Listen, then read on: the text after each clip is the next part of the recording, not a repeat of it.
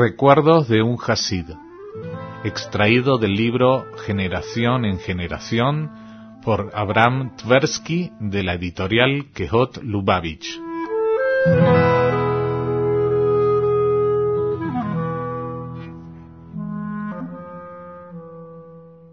Sukkot, la fiesta de los tabernáculos, es llamada la estación del júbilo, y para mí era precisamente eso. Cuando yo era niño no existían las Sukkot prefabricadas ni los revestimientos para techos. Poco antes de Sukkot, Jonie venía con un ayudante y sacaba la leña del garaje para construir la suká. Tenía entonces la oportunidad de usar martillo y clavos y todas esas herramientas maravillosas. Dicho sea de paso, conservo un recuerdo más vívido que todos los demás. Había tomado un largo trozo de leña y martillado un clavo en él, solo por diversión. Jonie me regañó diciéndome, alguien podría tratar de serrar ese leño y cuando se le estropeara la sierra por causa del clavo, podría maldecir a quien puso allí ese clavo. Nunca hagas algo que podría traerte aparejada la maldición de alguien. Tenía razón. Lo que más me gustaba era ir en el carro de caballo de Hers, a juntar ramas de sauce para cubrir la soca. Solía ayudar a Hers a hacer eh, nudos con las ramas y a cargarlos en el carro. Hoy, en mis ensueños, puedo revivir esas escenas y a veces hasta oler las ramas recién cortadas. Hoy los adornos de la suca pueden comprarse. En aquellos días teníamos que hacerlos nosotros mismos. Papá solía escribir las letras sobre un trozo de cartón y nosotros las coloreábamos. Pintábamos la fruta con pintura dorada para que pareciera oro. Hacíamos pájaros de adorno para la suca. Como no existían las pelotas de plástico, el cuerpo de los pájaros era un cascarón hueco de huevo.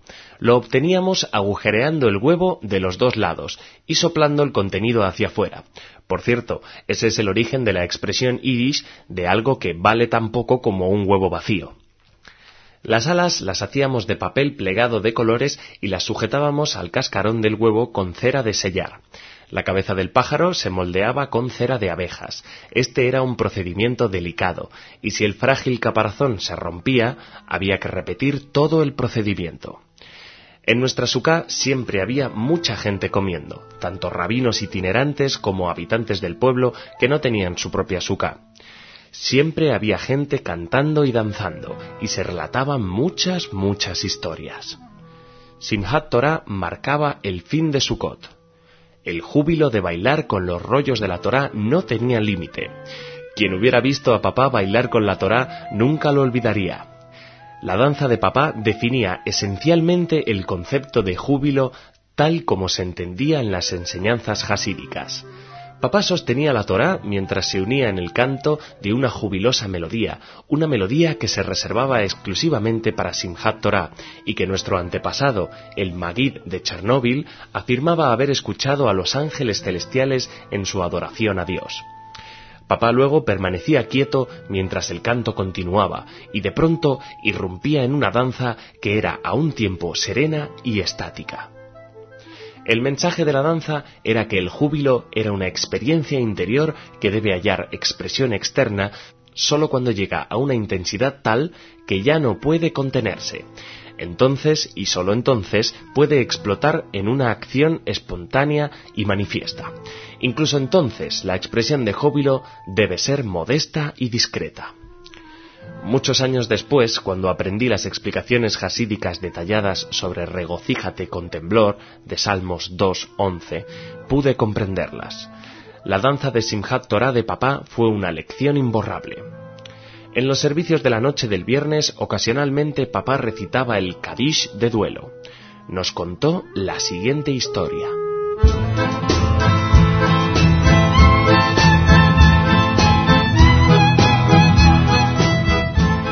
El rebe de Ab, un antepasado cuyo nombre Abraham Joshua Hessel tengo el honor de llevar, solía vivir en la pobreza más abyecta. Algunas comunidades no podían pagar el sueldo de un rabino y éste se ganaba la vida merced a la exclusividad que tenía su esposa sobre la venta de levadura. En el mejor de los casos, esto le permitía subsistir modestamente, pero las condiciones distaban de ser ideales. Un año se aproximaba el festival de Sukkot y el rebe de Abt no tenía suficiente dinero para comprar comida para la fiesta, menos aún velas, ni remotamente lo necesario como para adquirir un etrog y un lulab. Como no tenía nada que preparar en su casa la víspera de la fiesta, el rebe regresó a la sinagoga, tras advertir a su mujer que no pidiera dinero prestado ni aceptara beneficencia. Lo que el Todopoderoso deseara para ellos es lo que tendrían. Cuando el rebe salió, un extraño golpeó la puerta y le dijo a la Rebetzin que era un mercader que se hallaba camino a casa y que veía que le resultaría imposible llegar antes del anochecer. Por lo tanto, debería pasar el Yom Tov en uno de los pueblos por el camino, y éste le resultaba igual que cualquier otro. Sin embargo, como llevaba consigo una importante suma de dinero, deseaba alojarse en un lugar seguro, y el lugar más seguro que podía imaginar era el hogar de un rabino local. Por eso pedía permiso para pasar allí el Yom Tov. La Rebetzin le respondió que les agradaría mucho recibirlo en su casa, pero que como pasarían un Yom Tov hambriento, no sería muy apropiado invitar a otra persona a compartir su miseria. Eso no es problema, dijo el extraño, sacando de su bolsa un billete de gran valor. Todavía hay tiempo para comprar provisiones y el gasto bien vale la pena, pues estaré en una casa donde puedo descansar en paz y confianza. La Rebetzin tomó el dinero y se apresuró a ir al mercado. El extraño, seguro de que el Rebe indudablemente no tenía dinero para comprar un etrog y un lulab, salió en busca de ellos. Esa noche, al terminar los servicios, el Rebe se demoró estudiando en la sinagoga, pues sabía que no había apuro en llegar a casa y tanto podía ayunar en la sinagoga como en la casa. Cuando finalmente llegó a su casa, le sorprendió ver desde lejos el resplandor de su sucá, pues sabía que no tenían velas. Cuando entró en la sucá y vio la mesa tendida con jalá y vino, su primer pensamiento fue que la Rebetzin no se había podido resignar a pasar un Yom Tov sin provisiones y había caído en la tentación de aceptar limosnas. Entró pues en la casa con el ceño fruncido y regañó a su esposa por contrariar sus deseos. Dios no lo permita, dijo la Rebetzin, y le contó al Rebe sobre el extraño que había venido y le había pedido alojamiento. Además, había provisto las necesidades para él y para ellos también. El Rebe no cabía en sí de júbilo, pues ahora el Todopoderoso le había permitido celebrar el Yom Tov de manera festiva sin tener que aceptar beneficencia. Cuando entró el forastero, el rebe lo abrazó, y cuando le mostró el etrog y el lulab, con los que podían cumplir la sagrada mitzvah, el júbilo del rebe ya no tuvo límites. Tomó al extraño de las manos y entró bailando con él en la suca. El rostro del rebe irradiaba luz cuando se sentaron a la mesa y el extraño ocupó su lugar junto al rebe. Le sorprendió que el rebe le pidiera que se moviera un poco, y luego otro poco, y así hasta terminar sentado en el extremo de la mesa. Al terminar la comida, el extraño se acercó al rebe. Te ruego que no me interpretes mal, le dijo. Realmente no me debes nada, pues hice comprar las provisiones fundamentalmente para satisfacer mis propias necesidades. Si hubiera otros invitados en la suca, podría comprender que tal vez ellos merecieran sentarse más cerca de ti que yo.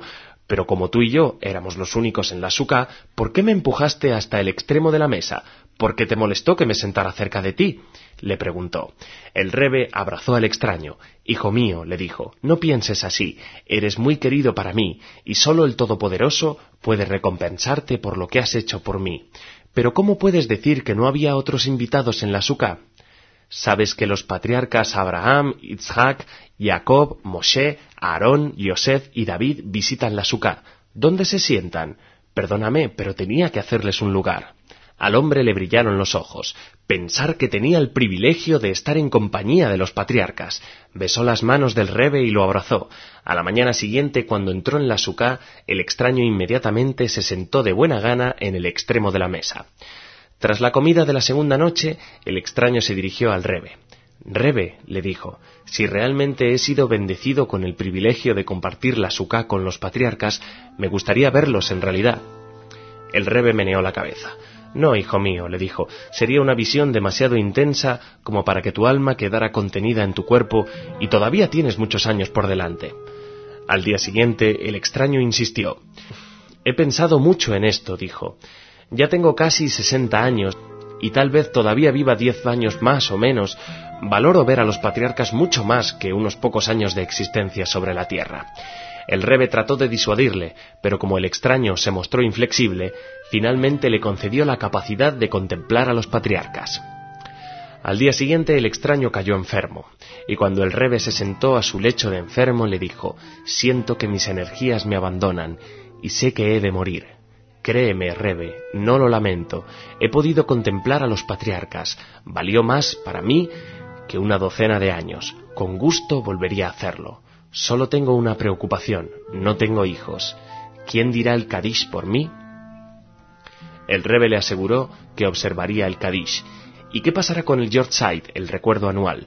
Tú también eres solo mortal y he de ser totalmente olvidado cuando tú hayas fallecido. El rebe pensó un momento y luego dijo Dejaré instrucciones en mi testamento para que mis descendientes reciten el Kadish en tu memoria los viernes por la noche.